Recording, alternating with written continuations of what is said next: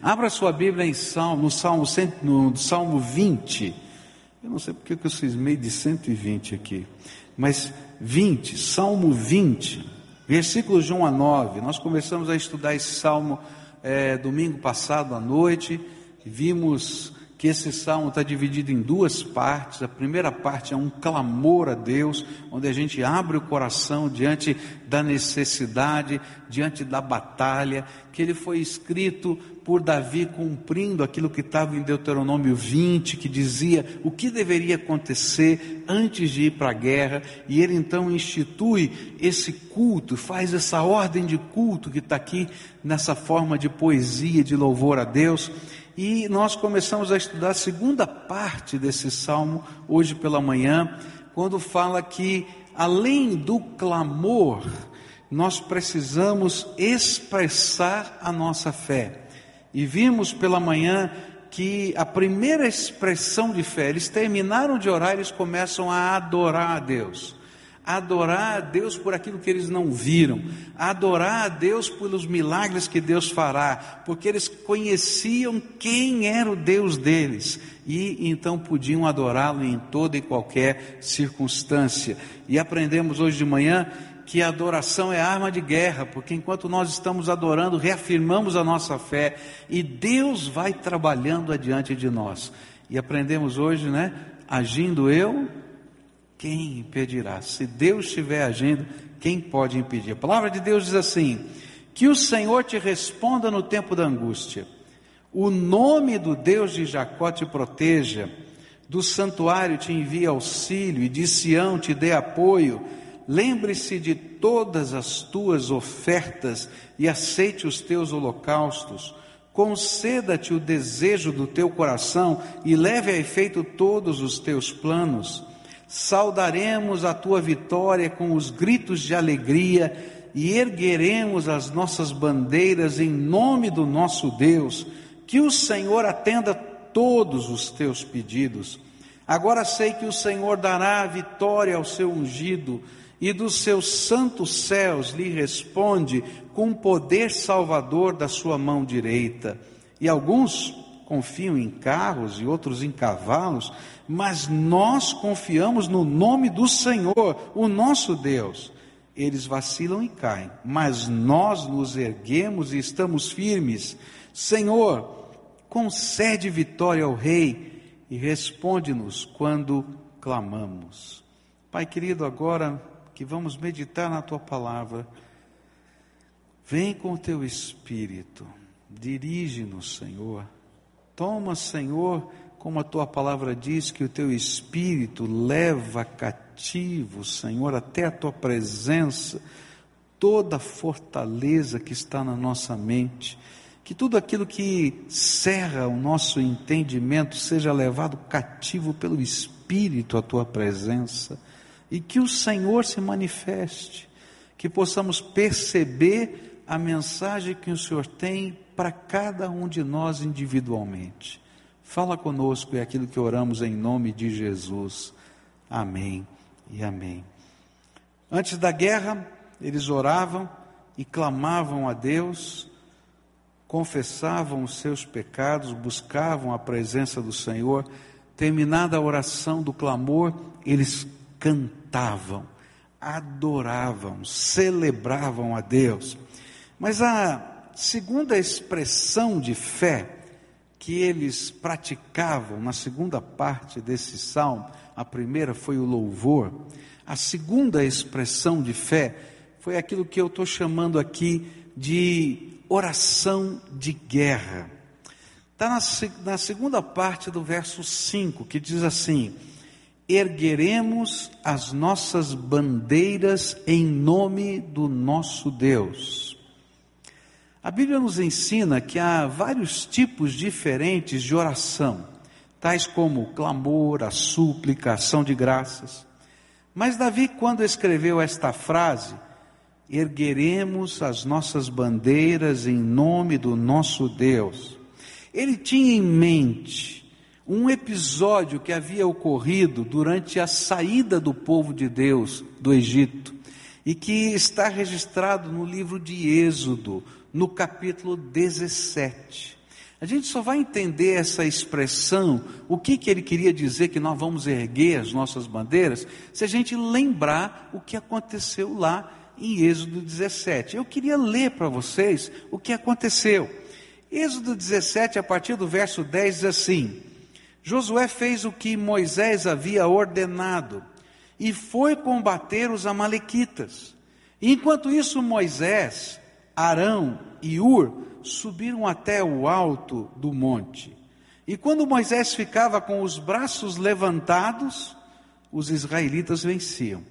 Porém, quando ele abaixava os braços, eram os amalequitas quem venciam. E quando os braços de Moisés ficaram cansados, Arão e Ur pegaram uma pedra e a puseram perto dele para que Moisés se sentasse. E os dois, um de cada lado, seguravam os braços de Moisés. Desse modo, os seus braços ficaram levantados até o pôr do sol. E assim Josué derrotou completamente os Amalequitas. E então o Senhor Deus disse a Moisés: Escreva um relatório dessa vitória, a fim de que ela seja lembrada, e diga a Josué que eu vou destruir completamente os Amalequitas. Moisés construiu um altar e lhe deu o seguinte nome: O Senhor Deus é a minha bandeira. E depois disse: Segurem bem alto a bandeira do Senhor. O Senhor combaterá para sempre os Amalequitas. É interessante notar nesse texto a relação entre a intercessão de Moisés e o avanço da vitória. Enquanto Moisés estava com seus braços estendidos, abençoando o povo que estava em batalha, eles venciam, diz a Bíblia. Mas quando ele se cansava e parava para descansar os seus braços, você já ficou com o braço levantado muito tempo? Levanta teu braço aí um pouquinho aí, quero ver. Levanta, não, não baixa não, levanta, levanta bem alto aí. Não, para cima, não é para frente, para cima. Você vai ficando, fica um minuto, dois, três, o braço vai ficando pesado. Você já viu como vai ficando? Ó, já tem gente que abaixou o braço aqui, não é? A gente vai ficando com o braço pesado. Pode baixar o seu braço. O braço vai ficando pesado. Agora você imagina, desde manhã até o pôr do sol com o braço levantado. Eu queria ver você ficar com o braço levantado de manhã até o pôr do sol. E você já pensou? Acho que ia ficar suando, ia chegar uma hora que ia dizer, não, eu desisto. Ó, isso aí vai conseguir. Vamos lá, gente, olha, que coisa! E aí é interessante que o povo estava lá e Moisés estava em cima da montanha olhando a batalha e ele estava orando, ele estava com a sua mão levantada orando, mas ele cansava. E à medida em que ele cansava, ele baixava os braços, aí todo mundo conseguia perceber. Quem estava lutando olhava para cima, não via a mão de Moisés levantada e dizia: opa, o que está acontecendo? Os inimigos estão conseguindo avançar. Arão e Ur, que estavam ali do lado dele, percebiam mais intensamente, porque estavam em cima da montanha e viam tudo, diziam assim: Não, Moisés, você tem que continuar de braço levantado. E dizia assim: Não aguento mais, meu braço está doendo. Eles não tiveram dúvida, rolaram uma pedra, é isso que diz a Bíblia: rolaram uma pedra, colocaram lá, senta aqui, Moisés. Eu acho que no primeiro Moisés, no primeiro momento Moisés sentou, ficou com a mão um pouco levantada disse: Não aguento, é meu braço que está doendo. E então aí Arão e Ur disseram: Vem aqui bota o braço aqui no meu ombro, e ficaram segurando, né? E o outro do outro lado, segura aqui. E assim eles ficaram lá até o final da tarde. E havia uma relação profunda entre a oração que Moisés estava fazendo e aquilo que estava acontecendo no campo de batalha. Era tão forte isso que ele expressou essa oração que ele fazia como a bandeira de Deus arvorada. Por isso ele diz que aquele lugar teria um nome, ele construiu um altar para celebrar isso, dizendo aqui: Deus é a minha bandeira. E é disso que Davi está falando. Ele está falando de uma oração que é feita no meio da batalha e que é diferente da oração que é clamor antes da batalha. A oração que é bandeira de Deus no meio da, da é, é, no meio da batalha é diferente do clamor. No clamor a gente pede a misericórdia de Deus, mas aí a gente é visitado pelo Espírito, a gente recebe promessas de Deus, respostas de Deus, e aí nós louvamos a Deus antes mesmo de vermos os efeitos da oração. Mas a oração de guerra é quando, pela fé, anunciamos a bênção que ele prometeu que nos daria enquanto a batalha está sendo travada.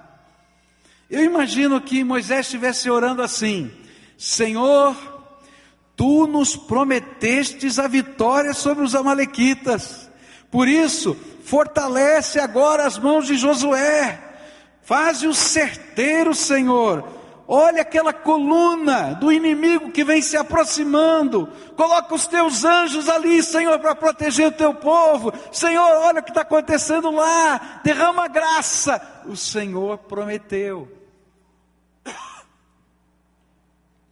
Enquanto a batalha se desenrola, pela fé, anunciamos as bênçãos do Senhor, aquelas que Ele já havia nos prometido.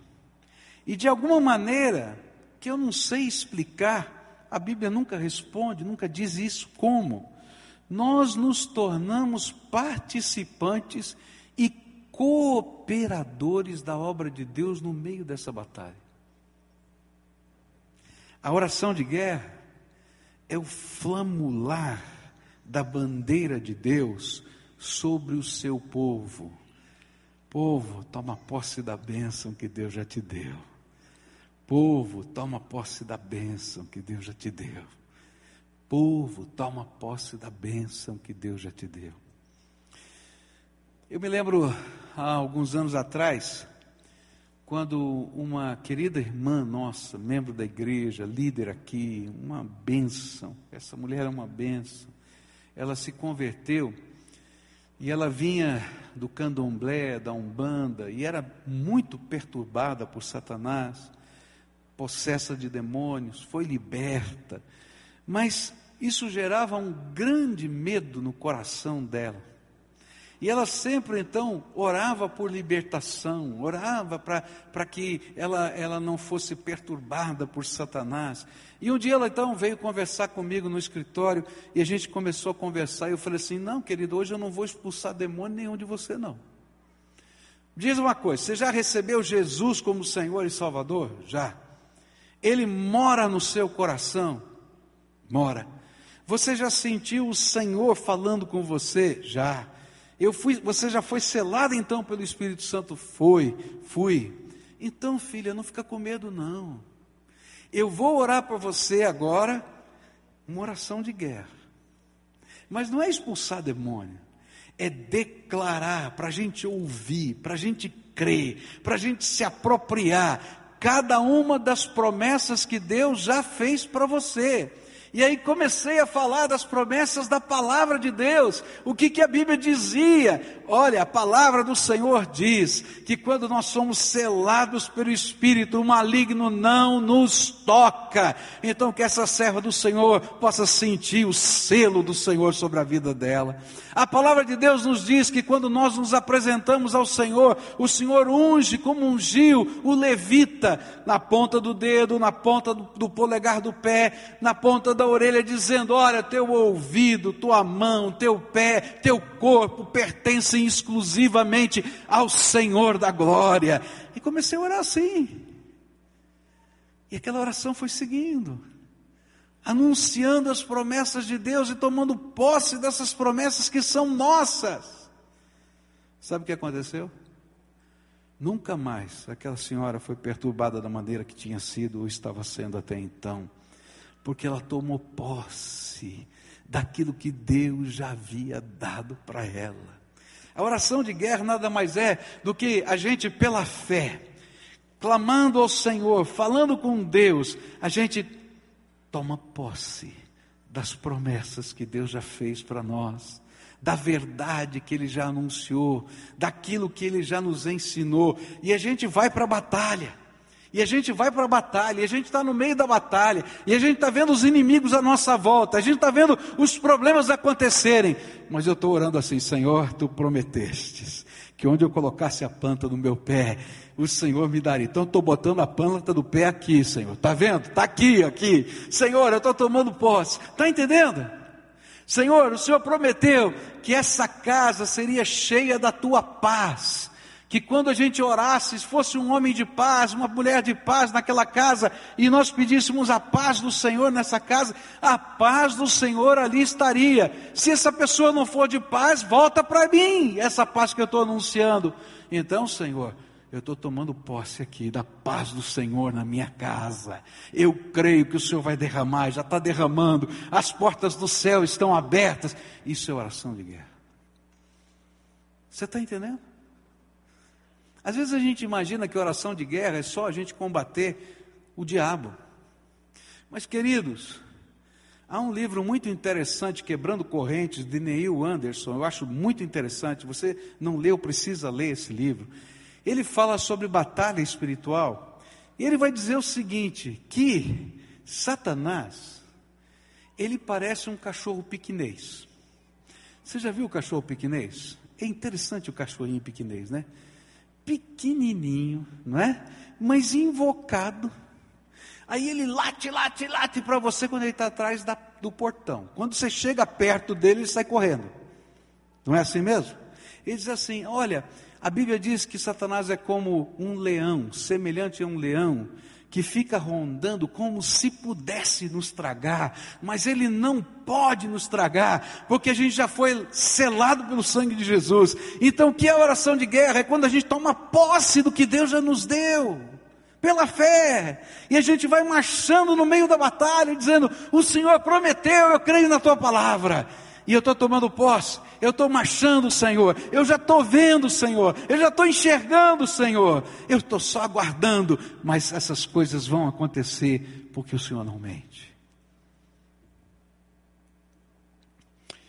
Você já deve ter assistido um filme, eu não me lembro bem o nome desse filme, um filme da Guerra da Independência dos Estados Unidos, eu acho que é Patriota o nome do filme, em que as milícias civis dos Estados Unidos estão fugindo dos exércitos ingleses e do exército inglês. E o personagem principal do filme toma bandeira e a flamula na colina.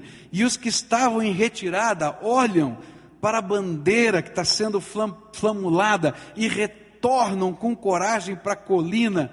E aí se juntam com o exército formal é, da revolução e eles alcançam a vitória naquela colina. O que a palavra de Deus está dizendo é que a oração de guerra é essa tomada de posição pela fé que flamula a bandeira de Deus. O Deus Todo-Poderoso está aqui.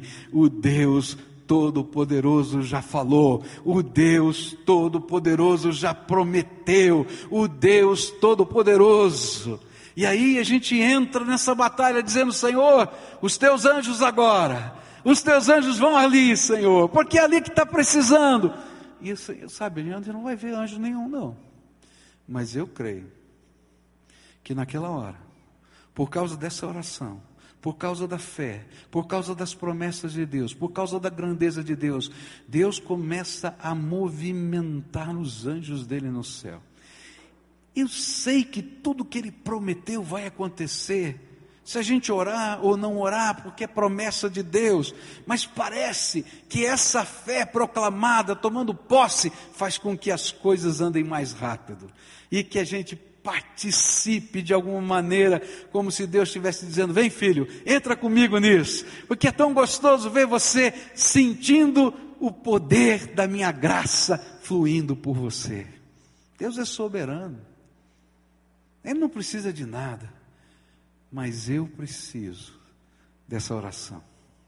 E as pessoas que estão ao meu lado, às vezes, no meio da batalha, e que não conseguem entender ou crer da mesma maneira que eu creio, precisam ver a bandeira de Deus arvorada e sendo flamulada lá em cima da colina e dizendo: Deus prometeu e Ele vai cumprir.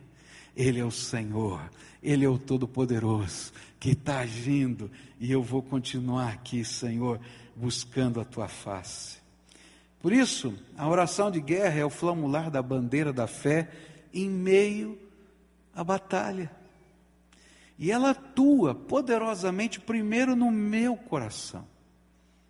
Sabe quem precisa de oração de guerra? Eu e você. Porque senão a gente fica acuado. O clamor é um momento em que eu me derramo aos pés do Senhor e choro aos pés do Senhor. Mas quando eu sou visitado e quando eu recebo as promessas de Deus, a fé pede que eu viva o louvor. E no meio da batalha, agora não mais o clamor, mas a declaração diante de Deus de que eu creio nas Suas promessas e a intervenção de Deus vem.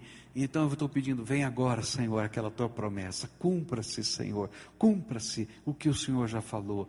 Move agora os teus anjos, que os exércitos celestiais entrem em operação. Mas a oração de guerra não trabalha só no meu coração.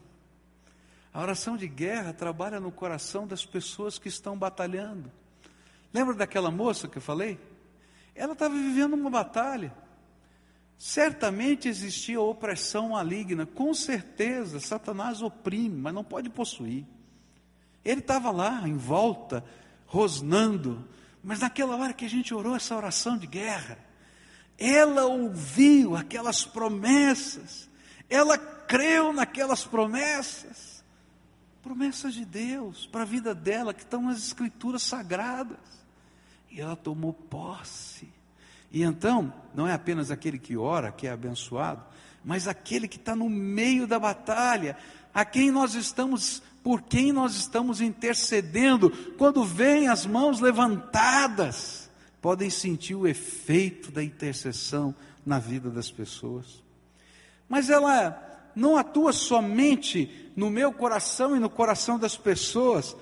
Essa oração revela a autoridade de Deus entre os demônios, porque limita o poder da sua atuação. Quando eu era adolescente, eu fui para a praia e estava tendo uma série de cultos que invocavam demônios, né? E eu, cheio de fé, falei: não é possível, estão roubando a minha praia, estão fazendo essa bagunça toda aqui na minha praia.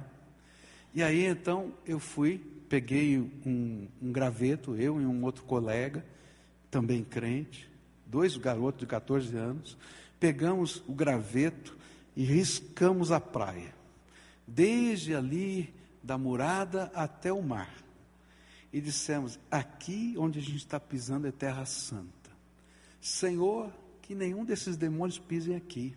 Porque o Senhor falou que nós podemos abençoar, que nós podemos colocar a tua graça, e nós estamos pisando o pé aqui, Senhor, abençoa esse lugar, coloca os teus anjos, aqui não é lugar deles não, eles não vão atrapalhar essa minha praia aqui não, porque essa praia é do Senhor, 14 anos. E aí eu estava lá orando, intercedendo. E era muito interessante, porque aí eu e esse colega sentamos ali para ficar vigiando a praia. É coisa de adolescente, né? Fala a verdade. Fiquei vigiando. Mas era tão engraçado que vinham lá os batuques, aquele povo tudo cheio, meio dançando, meio caindo, rodando. Eles chegavam até a beira da linha e voltavam. Está entendendo? Não é porque eu tenho poder, não. É porque a promessa de Deus é verdade. E quando a gente fala das coisas que Deus já declarou, Isso tem poder no céu e na terra. Não é a tua palavra que tem poder, não é você que tem poder, não é a tua mão, mas a palavra de Deus é poderosa. E a oração de guerra, ela declara aquilo que Deus já falou, as promessas de Deus, e a gente está tomando posse dessas promessas. E os demônios batem retirada, porque quem é que pode contra a palavra do Todo-Poderoso? Ele está sentado no trono, Ele é o Senhor dos céus e da terra, é dele toda a autoridade, e nós, quem nós somos? Nós não somos nada. Mas quando anunciamos as coisas que referem-se à grandeza de Deus, Deus honra a Sua palavra.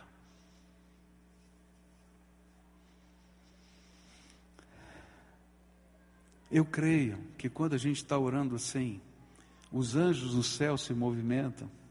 Sabe por que eu creio isso? Porque a Bíblia ensina que os anjos são ministros de Deus, servos de Deus, está lá no livro de Hebreus, a nosso favor. Deus, nessa era que nós estamos vivendo, designou o trabalho dos anjos para abençoar a nosso favor.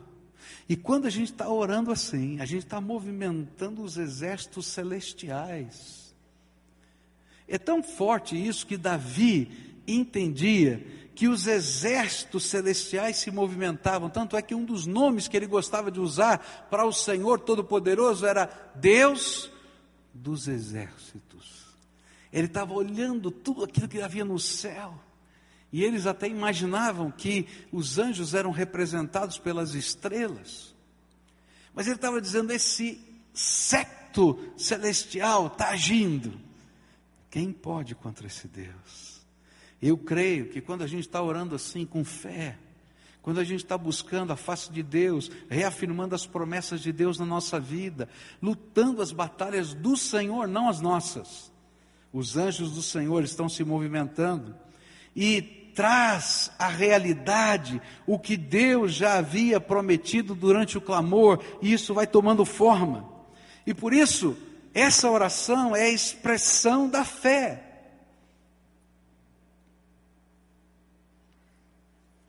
Isso não quer dizer que nós temos poder ou que mandamos em Deus.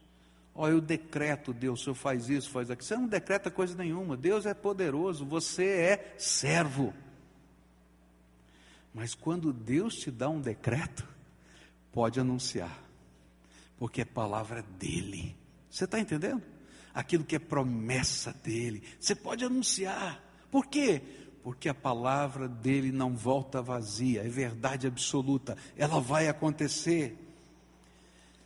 Nós simplesmente nos apropriamos do que ele nos prometeu e por isso nós estamos flamulando as suas promessas, como se um soldado estivesse, como se fôssemos nós soldados, e estivéssemos lá em cima na montanha, com a bandeira de Deus corajosamente sendo levantada, no meio do campo de batalha, e dizendo: Isso aqui é propriedade do Deus vivo, a bandeira dele já chegou aqui. Hoje o Senhor nos convoca a flamularmos a bandeira da fé na nossa oração. Há lugar na oração para o clamor, queridos, para o choro, para a lágrima, porque é através do clamor, do choro e da lágrima que ouvimos respostas.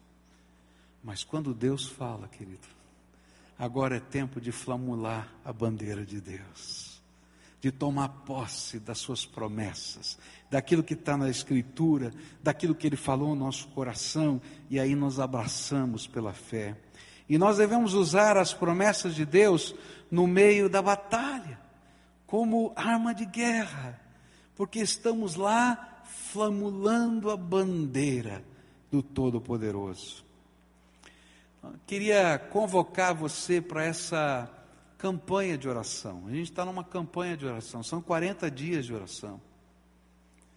Queridos, nós vamos clamar num determinado momento, porque Deus quer ouvir o que está no teu coração, na tua alma, as dores que vão em você, as lutas que estão acontecendo. Mas Ele vai falar com você. Ele vai responder, porque a palavra de Deus diz: clama a mim e responder-te-ei coisas grandes e firmes que tu não sabes. Ele vai falar coisa que você não vai entender. Ele vai falar coisa que você não consegue ver acontecendo. Você diz, Senhor, como vai acontecer isso? Porque as coisas de Deus são grandes demais. Mas depois do clamor, você vai louvá-lo. Senhor, obrigado, senti a tua presença, tu és tremendo.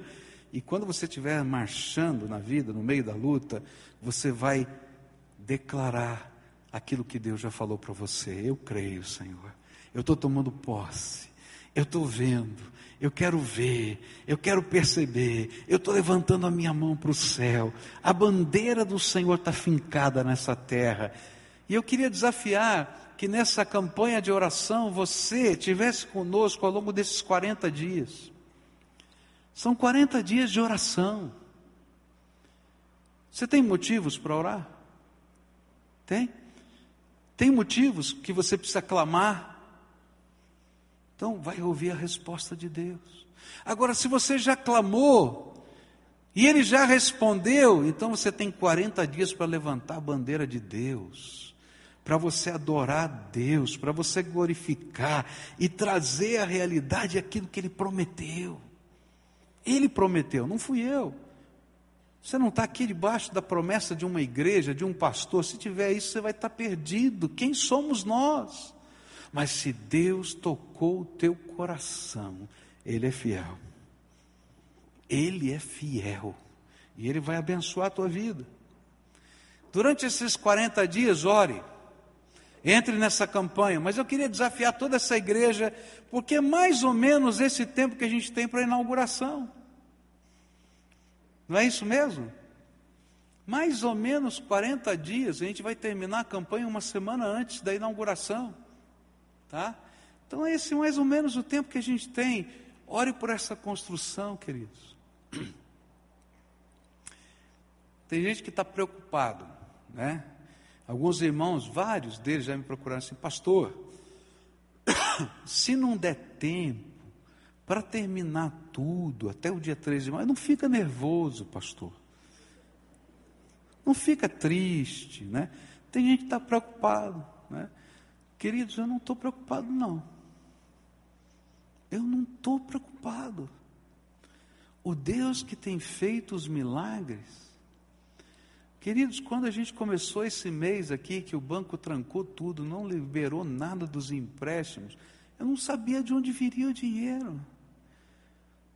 Mas não perdi uma noite de sono, porque eu sabia que Deus tinha me prometido. E começou a aparecer gente boa de tudo quanto é lugar, emprestando dinheiro para a gente. Valores pequenos, valores grandes, gente boa confiando. Não no pastor, quem sou eu? Não tenho patrimônio para isso. E o que eu tenho de patrimônio já está lá no banco, já fiz, passei lá para eles lá. Se eles não pagarem, vão levar tudo. Mas não vamos, não vai acontecer. Porque Deus prometeu. Nós vamos estar aqui no dia 13 de maio. Você vai estar comigo, dia 9, não vai ser nem dia 13. E vai ser uma santa festa porque a glória desse lugar não é minha nem tua, é do Deus Todo-Poderoso. Ele é o Senhor dessa igreja. E não é uma glória de uma geração, queridos. São 35 anos de gente trabalhando aqui para construir esse lugar. Quando esse povo dessa igreja sonhou com esse patrimônio, sonhou com tudo, sabe quantos membros tinham na sede? 600. Construíram uma igreja para 4 mil, tudo doido maluco. Não, gente cheia de fé, que puderam antever isso que está aqui hoje, e nós estamos tomando posse. Então eu vou levantar a bandeira da minha fé e vou dizer para você: levanta junto comigo durante esses 40 dias, Senhor, eu vou caminhar aqui. Hoje eu estava lá vendo lá fora o jardim e estava dizendo: Senhor, isso aqui vai ser assim, vai ser assado, vai ser assado, desse jeito, daquele jeito. Já estou vendo, Senhor, já estou vendo, Senhor. E olha que eu sou ruim para ver. Eu fiz um teste, é sério, eu fiz um teste, assim, a minha capacidade para para entender artes plásticas, esse negócio de, de planta, tal, é horrível. Eu fiz um teste psicológico de 1 a 99 nessa área de artes plásticas, eu consegui tirar um. Sou ruim, mas já estou vendo, porque Deus é bom. Deus é tremendo. Eu estou vendo pela fé. Queridos, mas eu não estou vendo só a construção. Eu estou feliz porque a gente vai terminar essa obra, mas sabe o que é que me empolga? Sabe o que é que mexe com o meu coração? Eu sou pastor, o que mexe com o meu coração é gente gente transformada, gente salva, gente sendo restaurada, gente sendo soerguida, gente como essas crianças estão aqui dessas outras orquestras, gente como aqueles aqueles que vieram domingo passado e nós acolhemos, gente que é povo que Deus ama. Então eu vou levantar minha bandeira sobre essa cidade, sobre essa terra, sobre a obra missionária, porque eu quero ver gente transformada no poder de Deus. Eu estou levantando a bandeira da fé, pedindo a Deus salvação de pessoas que eu amo e que ainda não foram resgatadas, e eu vou colocar isso diante de Deus porque a palavra de Deus diz que Deus quer que todos sejam salvos. Então eu vou pegar a palavra de Deus e dizer: Senhor, eu sei que o Senhor quer que Fulano seja salvo. A tua palavra diz isso. Senhor, dá mais uma oportunidade. Coloca alguém perto dele agora. Mexe na vida, Senhor. Faz outra vez, porque o Senhor quer que seja salvo. Está entendendo? Eu me aproprio das promessas de Deus. A palavra de Deus vai dizer para a gente que eu posso orar assim quando a gente ora pelos enfermos.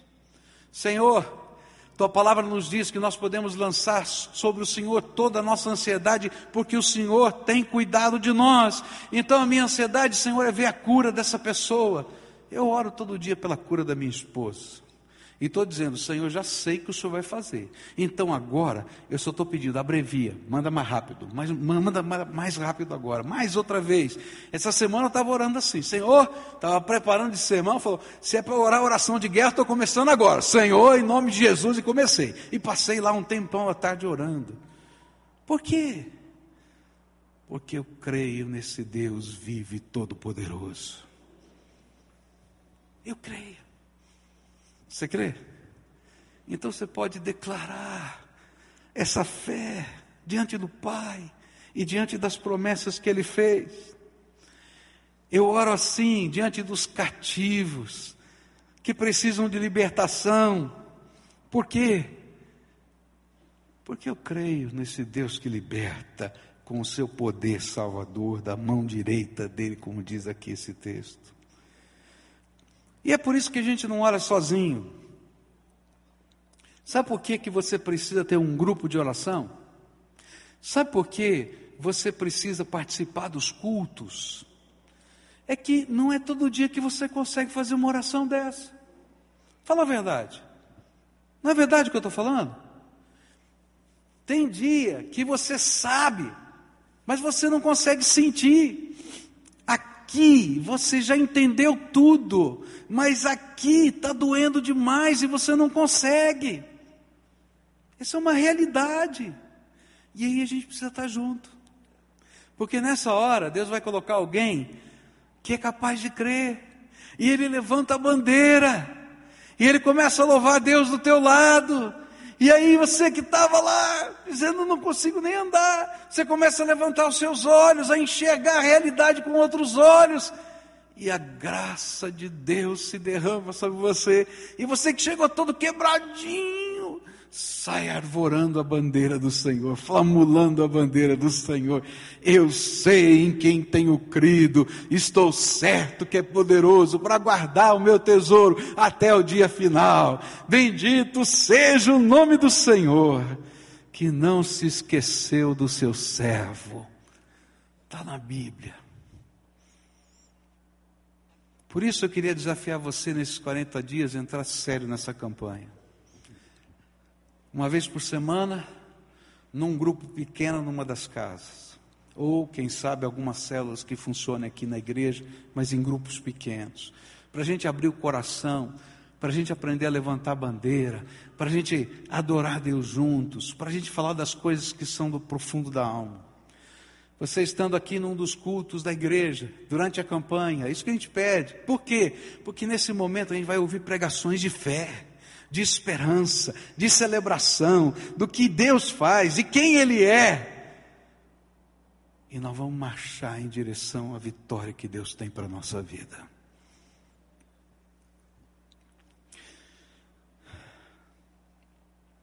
Você precisa ter um companheiro de oração. Alguém que divida com você o que está na tua alma. Por quê? Porque você é de carne e osso. Tem dia que você não vai querer nem levantar da cama. Eu sou testemunha disso. Mas é tremendo quando alguém chega e diz: Não, lembra do que Jesus prometeu, nós vamos orar juntos aqui. E os movimentos de Deus acontecem.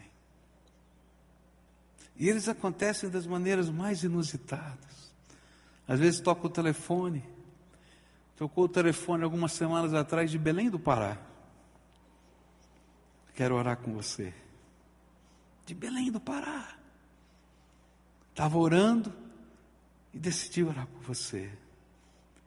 Alguns dias atrás, num dia que eu estava muito aflito, muito angustiado, alguém me perguntou depois de alguns dias, diz assim: aconteceu alguma coisa quinta-feira da semana tal? Eu disse: aconteceu assim, assim. Ah, foi por isso. Deus me mandou levantar da cama, eu estava dormindo, me ajoelhei e fiquei parte da madrugada orando por você. E eu falei: eu estava acordado parte daquela madrugada. Você entende? E aí Deus, que não precisava falar dessas coisas para a gente, manda o servo dele falar, porque ele arvora, ele flamula a bandeira de Deus sobre a nossa vida. Então não anda sozinho na fé, caminha com o povo de Deus, porque você é humano. E Deus sabe da tua humanidade, e Ele vai usar ministros dele na tua vida, e eles vão te ajudar a caminhar pela fé. Vou concluir aqui. Tem mais um ponto, mas eu vou deixar para a semana que vem. Na verdade, não, vou encerrar aqui hoje. É quando no final desse texto, eu vou terminar com essa expressão aqui. Agora sei que o Senhor dará vitória ao seu ungido. Dos seus santos céus lhe responde com poder salvador da sua mão direita. Alguns confiam em carros e outros em cavalos mas nós confiamos no nome do Senhor nosso Deus. Eles vacilam e caem, mas nós nos erguemos e estamos firmes. Senhor, concede vitória ao Rei e responde-nos quando clamamos. Aqui tem tanta coisa linda que a gente precisava, podia conhecer. Quando esse salmo foi escrito, os maiores inimigos de Davi eram os filisteus. Os filisteus tinham cidades grandes de comércio, de comércio naval com o mundo todo, tá? É, na costa da Palestina. E eles dominavam a tecnologia do ferro. Os judeus tinham que comprar ferro dos filisteus. E como os filisteus eram inimigos dos judeus, eles não vendiam ferro, muito menos a tecnologia do ferro. Por quê? Com o ferro se faziam espadas. E mais, naquele tempo, eles tinham uma versão, uma versão é, é, diferente de tanque de guerra. Porque existiam carros, carruagens de ferro, onde os arqueiros avançavam contra a infantaria, desbaratavam, separavam a infantaria e atiravam as suas flechas. E era uma arma bélica tremenda. E ele está olhando para o exército do inimigo, que tinha lá os seus milhares de carros de ferro. E vinha um bando de soldado de Israel, levando o que dava para levar. Sabe qual era a arma mais potente de Israel? Eram duas as armas mais potentes de Israel. As fundas, que eram uma espécie de estilingue. Eles tinham atiradores de pedra, tá? De alta qualidade, que era capaz de acertar um fio de cabelo na cabeça da pessoa, que treinavam a pontaria o tempo todo. Mas imagina, eles tinham um carro de ferro e o cara girando pedra. O outro era o arqueiro. Esse era a segunda tropa de elite deles, os arcos, mas os arcos eram de madeira. E eles tinham escudos cobertos com lâminas de ferro.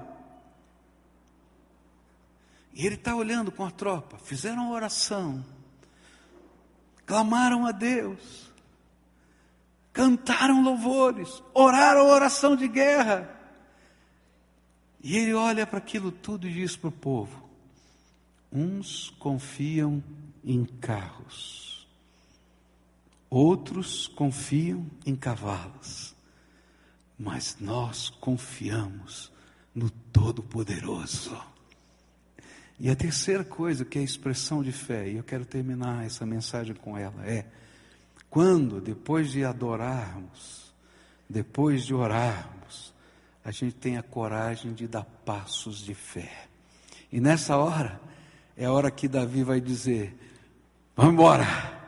Vamos descer a colina, porque as guerras daquele tempo aconteciam nos vales. Ficava um exército numa colina e o outro na outra. E ele diz: agora chega, agora é tempo de tomar posse da vitória. E nós vamos dar passo de fé. E o povo descia gritando, louvando a Deus, dizendo as palavras de ordem: o Senhor é fiel, Ele é tremendo. Eles estão confiando nos carros dele, estão confiando nos cavalos dele, mas nós confiamos no Todo-Poderoso. E Deus ia à frente do seu povo. E a gente vai encontrar na Bíblia várias histórias tremendas. Os carros de ferro que atolam e que não conseguem andar. As confusões que Deus faz no meio, que eles perdem o comando, ninguém entende o que está acontecendo.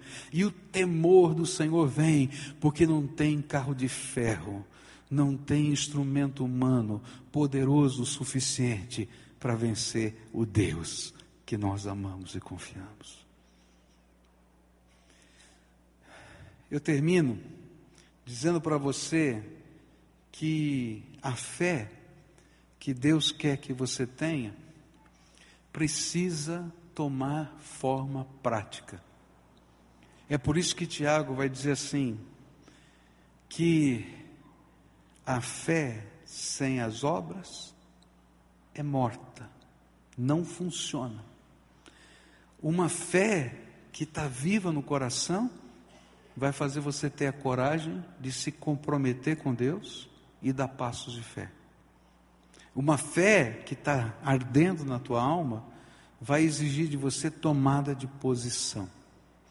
Uma fé viva vai pedir que você tome atitudes baseada nessa fé cercada, alicerçada nessa fé. E hoje eu queria pedir isso para você. Já cantamos, temos orado nesse culto, estamos lá balançando a bandeira de Deus sobre você, mas às vezes há alguma coisa que precisa ser feita por fé. Às vezes a gente tem que fazer uma entrega. A gente está tentando fazer sozinho e Deus diz: Para, sou eu. A gente está carregando um peso imenso nas costas e Deus está dizendo: Deixa eu carregar para você. Você diz: Senhor, tá bom, mas olha, toma cuidado, hein? não mexe aqui, não mexe ali. Fazer, para com isso. Você vai entregar para mim ou não vai? E aí a gente tem que entregar e deixar Deus levar.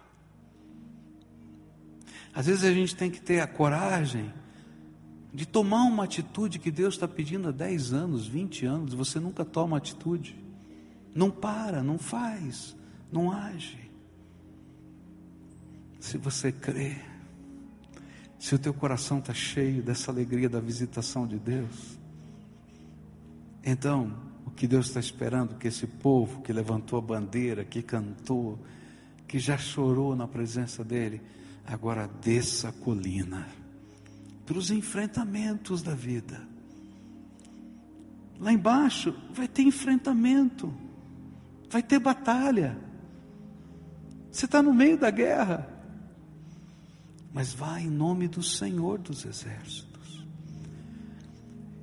Há dois exemplos aqui sobre tomada de atitude que eu acho tremendo. Primeiro são os carros de guerra do Egito. Eles vêm para pegar um bando de escravos. Estão fugindo do Egito. E tem um bando de escravos, e o maior exército do mundo se coloca. E as bigas, ágeis e rápidas, que eram dirigidas por um homem, e o flecheiro estava lá para atingir os outros e cortar o meio da massa. Se colocaram para atravessar o povo de Deus. E aí a Bíblia diz que o Senhor colocou os seus anjos atrás e uma coluna de fogo impedia que os cavalos viessem. Uns confiam em carros, outros em cavalos, mas nós confiamos no Senhor, nosso Deus. E aí eles passaram a pé enxuto no Mar Vermelho, lembra? E aí, diz a Bíblia, que quando passaram a pé enxuto, já estavam chegando lá do outro lado, da metade para o fim dessa travessia. A nuvem saiu e eu fico pensando, Deus, por que, que o Senhor tirou a nuvem? A nuvem já era suficiente. E eu imagino o que aconteceu quando a, aquela coluna de fogo saiu. Todo mundo começou a olhar, ai meu Deus, o que, que vai acontecer? Os carros estão chegando, as migas estão chegando. Mas sabe o que diz a Bíblia? Que à medida que elas começaram a correr, as rodas atolaram. E começaram os cavalos a não ir para frente, começou uma confusão, e eles fazendo força, empurrando os carros, porque os carros que eram agilidade viraram estorvo, mas eles estavam lá empurrando. E aí o Senhor disse para Moisés: Espera o último passar. Aí o último passou. Agora veja o que eu vou fazer. E as águas do Mar Vermelho cobriram. e não tinha mais carro, e não tinha mais cavalo, porque quem pode contra o Senhor Todo-Poderoso? Mas eles tinham que marchar. E é interessante que quando Moisés olhou o mar vermelho e olhou a coluna de fogo atrás e disse: Agora, Senhor, vamos orar, todo mundo de joelho. E Deus disse: Agora não. Diga ao povo que marche. Marchar para onde? Diga ao povo que marche para o meio desse mar, porque enquanto eles estiverem marchando, eu vou abrir esse mar. Queridos, tem um momento em que Deus diz assim: está na hora de tomar uma atitude. Diga para esse povo que está na hora de tomar uma atitude, está na hora de se comprometer com Deus, está na hora de tomar atitudes que Deus já falou na tua vida. Há algumas promessas que estão sendo retardadas porque a gente não tem a coragem de dar passos de fé. Não retarda a promessa de Deus na tua vida, dá passos de fé. Eu queria orar com você. Se não tivesse essa grade toda, eu ia chamar um monte de gente aqui na frente, mas não tem condição. Então nós vamos orar juntos. Fica de pé agora. Eu quero orar por você. Eu não sei qual é o passo de fé que você tem que tomar. Talvez tenha um crente aqui, alguém que já aceitou Jesus como Senhor e Salvador da sua vida mas não está casado e está vivendo com a mulher que você ama e por alguma razão você não casou. Deus não abençoa isso, viu, querido? Tem que acertar a tua vida. Toma coragem e acerta a tua vida. Porque Deus não pode abençoar o que é pecado. Acerta a tua vida. Ah, mas como é que vai ser? Toma coragem e age pela fé. Ah, mas esse problema é aquele. Você crê na promessa de Deus? Então faz o que tem que ser feito. E para de enrolar. Em nome de Jesus. Nem sei por que eu estou falando isso. Mas alguém aqui estava precisando ouvir, pelo jeito. Não é? Então acerta a vida. Tem coisas que impedem o derramar de Deus na nossa vida, e o que impede é pecado. Então, se tem alguma coisa na tua vida que está atrapalhando o derramar de Deus, tenha coragem, tira fora. Diz, Senhor, já ouvi, já entendi, estou tirando fora. Eu estava orando por uma situação alguns anos atrás, e havia um casal que queria muito que tivesse filhos, que viessem filhos, e eu estava orando por eles, estava num processo de conversão, e um dia cheguei para eles e disse assim: Eu estava orando por você, o Espírito Santo me falou, ele não vai dar esse filho enquanto você não resolver essa situação conjugal que vocês têm que resolver. Verdade, pastor, verdade. Não me pergunta por quê, mas Deus me falou. Fiz o casamento deles um mês depois, eles estavam grávidos, a família ali. Deus honra o que Ele promete. Mas não é só isso, não, tem muita coisa que Deus está falando com você. Então, toma coragem e toma atitude de fé. Levanta a bandeira de Deus, adora o Senhor e dá o próximo passo. Amém? Senhor Jesus, tu conheces esse povo. Tem alguns que estão precisando de libertação. Tu és o Deus que livra. Tu és o Deus que liberta. Mas nós temos que dar passos de fé. Então, Senhor, dá coragem para essas pessoas, Senhor, começarem a tirar da vida aquilo que o Senhor não quer e a colocar na vida aquilo que o Senhor quer realizar. Senhor, abençoa esse povo com as promessas que o Senhor já fez. Traz a realidade e que a gente possa celebrar e que ao longo desses 40 dias de oração a gente escute tanta coisa do Senhor, tanta coisa do Senhor, para que o teu nome seja glorificado. Que nenhum homem seja glorificado, nenhuma instituição seja glorificada, porque não tem sentido. A obra é do Senhor. E o que nós queremos é que o Senhor haja e que o Senhor nos abençoe. Pai, Começa a fazer milagres no meio do teu povo. Começa, Senhor. Abre as janelas dos céus e começa a derramar coisas que a gente não consegue nem entender. Coisas que a gente não consegue explicar. Para que a gente tenha que olhar e dizer: Foi Deus. É o dedo de Deus que está agindo entre nós. Senhor, torna-te irresistível ao coração endurecido. E se for preciso, quebra, Pai, mas coloca ali a marca da tua graça. Faz essa obra, Pai. Nós clamamos em nome de Jesus. E começa por mim. Começa pelo meu irmão que está aqui. É aquilo que oramos em nome de Jesus. Amém e amém.